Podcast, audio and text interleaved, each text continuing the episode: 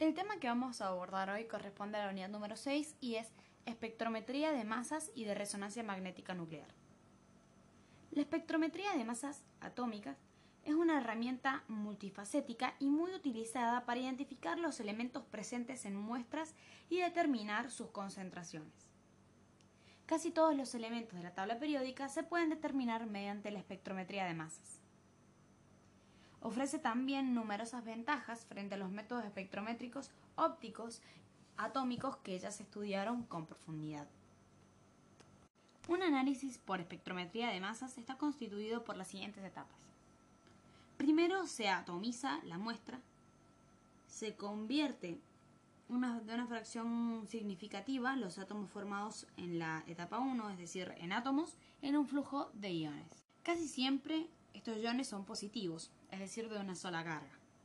Luego se separan los iones formados en la segunda etapa con base en su relación masa-carga, m sobre z, donde m es el número de masa del ion en unidades de masa atómica y z es el número de cargas fundamentales. Y por último, el cuarto paso es el conteo del número de iones de cada tipo o se mide la corriente iónica producida cuando los iones formados a partir de la muestra inciden en un detector adecuado. Como la mayoría de los iones formados en la segunda etapa tienen una sola carga, por lo regular, la relación masa-carga m sobre z es el número de masa del ion. En la primera y segunda etapa, es decir, atomización y cuando se convierte los átomos eh, formados a eh, iones, un flujo de iones, involucran las mismas técnicas que se explicaron para la espectroscopia óptica atómica. Las etapas 3 y 4, es decir, cuando se separan los iones de acuerdo a su relación masa-carga y la cuarta etapa es que es el conteo del número de iones, se llevan a cabo en un espectrómetro de masas. Por lo regular, los datos que se obtienen con la espectrometría de masas se presentan en forma gráfica de intensidad relativa contra mm, relación masa-carga. Un espectrómetro de masas es un instrumento que produce iones y los separa de acuerdo a sus relaciones masa-carga, m sobre z. La mayor parte de los iones que se estudian tienen una sola carga, de modo que la relación es simplemente el número de masa del ion.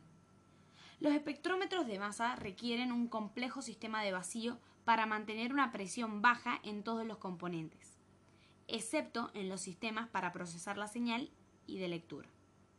La presión baja asegura colisiones no frecuentes en el espectrómetro de masas para producir y conservar iones y electrones libres. Se describen los tres tipos que se utilizan en espectrometría de masa atómica, que son espectrómetro de masa cuadruplar, espectrómetro de masa de tiempo de vuelo y el espectrómetro de masa de doble enfoque. Los componentes de un espectrómetro de masas son una fuente de iones gaseosos, que se en los que se produce la ionización, luego un analizador de masa donde se seleccionan los iones y luego un transductor de iones donde se detectan. Para luego eh, de ser detectados se produce la señal en el espectro de masas. Se produce, se introduce una cantidad muy pequeña de muestra en la fuente de iones, donde los componentes de dicha muestra se transforman en iones gaseosos gracias al bombardeo con electrones, fotones, iones o moléculas. Otra manera de lograr la ionización es aplicar energía térmica o eléctrica. La salida de la fuente de iones es un flujo de iones positivos, que es lo más común, o iones negativos gaseosos, que son acelerados en el analizador de masas. Para poder obtener un espectro de masas, Primero se debe introducir una cantidad muy pequeña de muestra en una fuente de iones donde los componentes de dicha muestra se transforman en iones gaseosos gracias al bombardeo con electrones, fotones, iones o moléculas. Otra manera de lograr la ionización es aplicar energía térmica o eléctrica. La salida de la fuente de iones es un flujo de iones positivos, que es lo más común, o también puede ser iones negativos gaseosos, que son acelerados en el analizador de masas. Recordemos que en los pasos en una espectrometría de masas es ionización, luego se seleccionan los iones, se detectan y se procesa la señal. Entonces, eh, recién acabamos de hablar de la parte de ionización. La salida de la fuente de iones es un flujo que dijimos pueden ser de iones positivos, que es lo más común, o también puede ser iones negativos. Y estos iones son acelerados en el analizador de masa.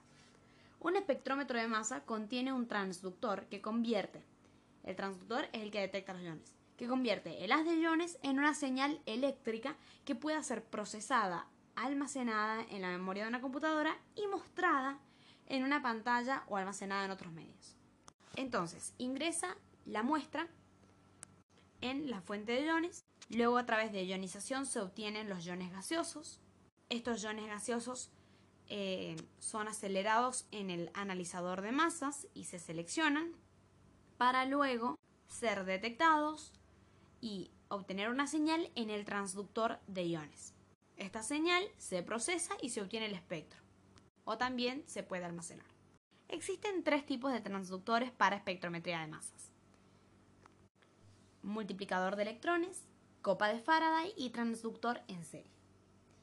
En el caso del multiplicador de electrones, puede ser un canal multiplicador de electrones de dínodo discreto y un canal o un canal multiplicador de electrones de dínodo continuo. De dínodo discreto está diseñado para colectar y transformar iones positivos en una señal eléctrica. Cuando los iones o electrones enérgicos chocan contra la superficie de cobre y berilio del cátodo y de los dínodos se emiten ráfagas de electrones. Estas son atraídas al siguiente dínodo, abajo de la cadena, hasta que en el último de ellos aparece una gran cantidad de electrones aparece una gran cantidad de electrones por cada ion que golpea el cátodo, para luego llegar al amplificador. Hay, hay multiplicadores de electrones con hasta 20 dínodos, que por lo general proporcionan una ganancia de corriente de hasta 10 elevado a la 7. Entonces tenemos un haz de ion incidente que atraviesa la rendija del detector y se encuentra con dínodos, que van amplificando la cantidad de electrones por cada ion, hasta que luego golpea el cátodo. En el caso del, multiplicador de electrones de dínodo continuo, eh, tiene una forma de cornupcia y está hecho de vidrio fuertemente dopado con plomo para darle al para darle al motor una pequeña conductividad.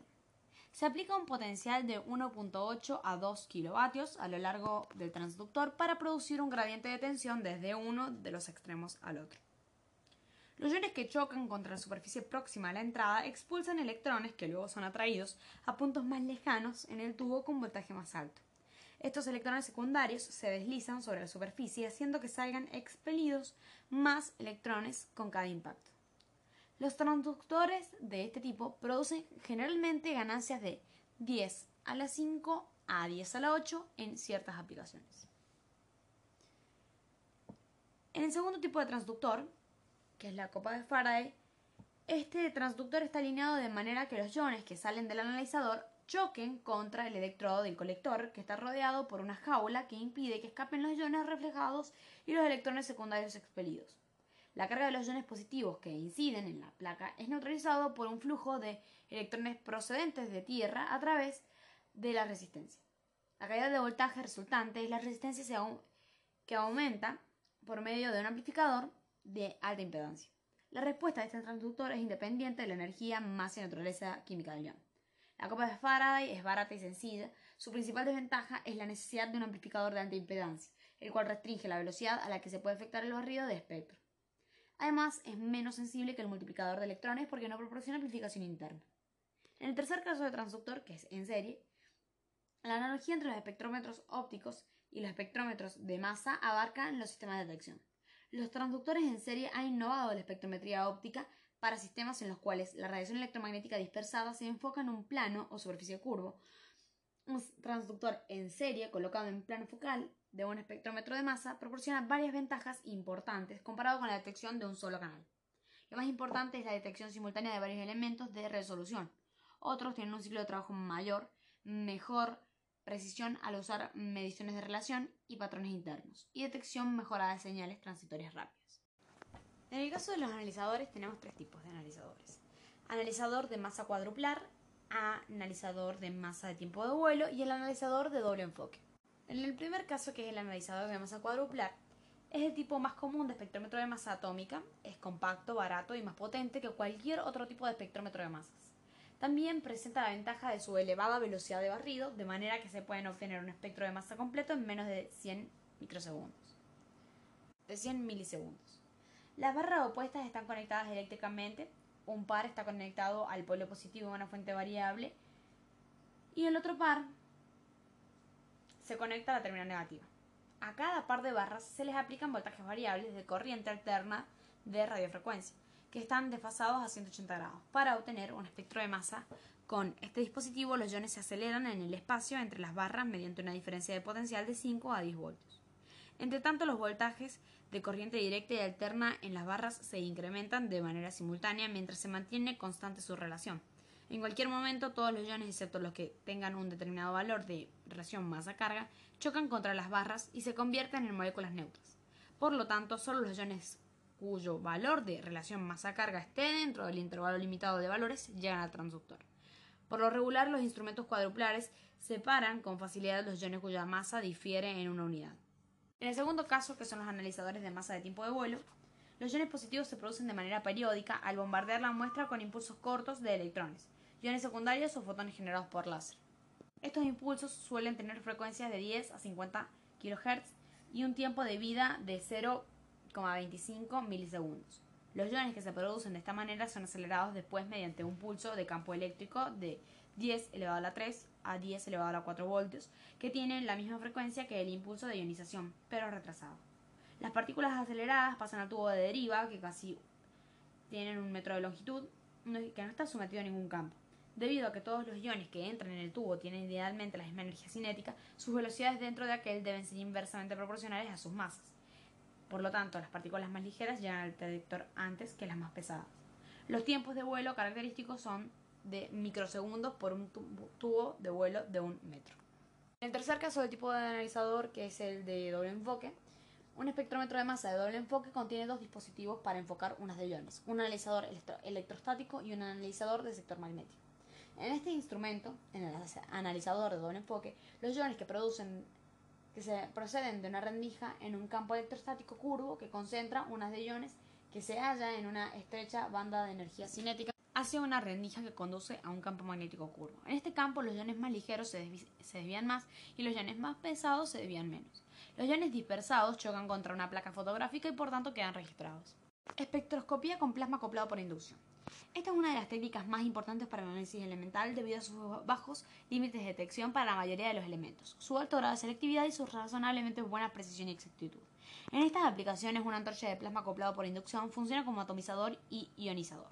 La introducción de la muestra en una forma de solución se realiza mediante un nebulizador ordinario o ultrasónico. Los espectros producidos de esta manera consisten en una serie sencilla de picos de por cada elemento presente. Tales espectros se utilizan para identificar los elementos que existen en la muestra y para la determinación cuantitativa.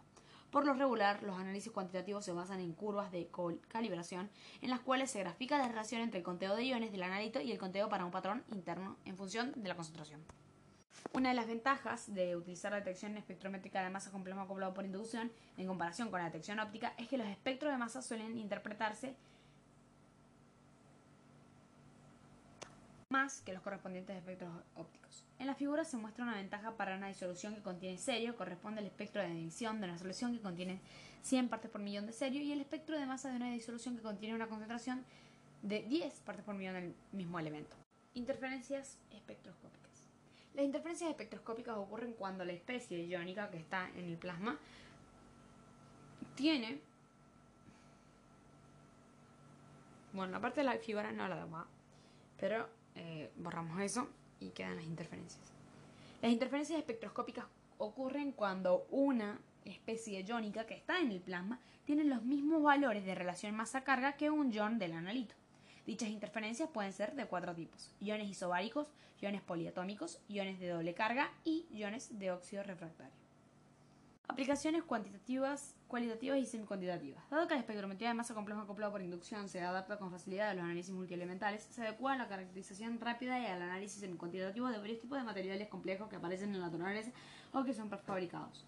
En general, los límites de detección son mejores que los de plasma acoplado por inducción de emisión óptica y compiten con los límites de detección de la espectrometría de absorción atómica de En cuanto a los límites de detección, la espectroscopía de resonancia magnética nuclear él se basa en medir la absorción de la radiación electromagnética en la región de radiofrecuencia alrededor de 4 a 900 MHz. En contraste con la absorción ultravioleta visible, los núcleos de los átomos son los que participan en el proceso de absorción en vez de los electrones exteriores. Además, porque en los núcleos se forman los estados de energía que hagan posible la absorción, es necesario colocar el analito en un intenso campo magnético. Se trata de una de las técnicas más potentes con la que los químicos y bioquímicos pueden dilucidar las estructuras de las especies químicas. También es útil para la determinación cuantitativa de los espectros absorbentes. Descripción cuántica de la resonancia magnética. Para explicar las propiedades, de ciertos núcleos es necesario suponer que giran alrededor de un eje X y como por consiguiente tienen la propiedad de spin. Los núcleos con spin tienen un momento angular. El número máximo de componentes de spin o de valores P para un núcleo en particular es su número cuántico de spin. L, los cuatro núcleos que son más, de más interés para los químicos orgánicos y bioquímicos son hidrógeno 1, carbono 13, flúor 19 y fósforo 31 y son los únicos cuatro que se estudian. Un núcleo cargado y que gira crea un campo magnético análogo al que se produce cuando una corriente eléctrica fluye a través de una bobina. Las propiedades básicas de las radiaciones electromagnéticas son momento angular y eh, momento magnético. En el caso del momento angular, un núcleo con un número atómico impar tiene un spin nuclear se dice que estos núcleos tienen una intensidad, que una I, número cuántico de spin nuclear diferente a cero. Este tipo de núcleos son magnéticamente activos, es decir, pueden ser en spin y poseen un movimiento de rotación sobre el eje que hace que se comporten como si fueran pequeños imanes. Los núcleos con número de spin nuclear I igual a cero, como el núcleo de carbono 12 o oxígeno 16, no tienen momento angular y por lo tanto no son observables por radiación magnética nuclear.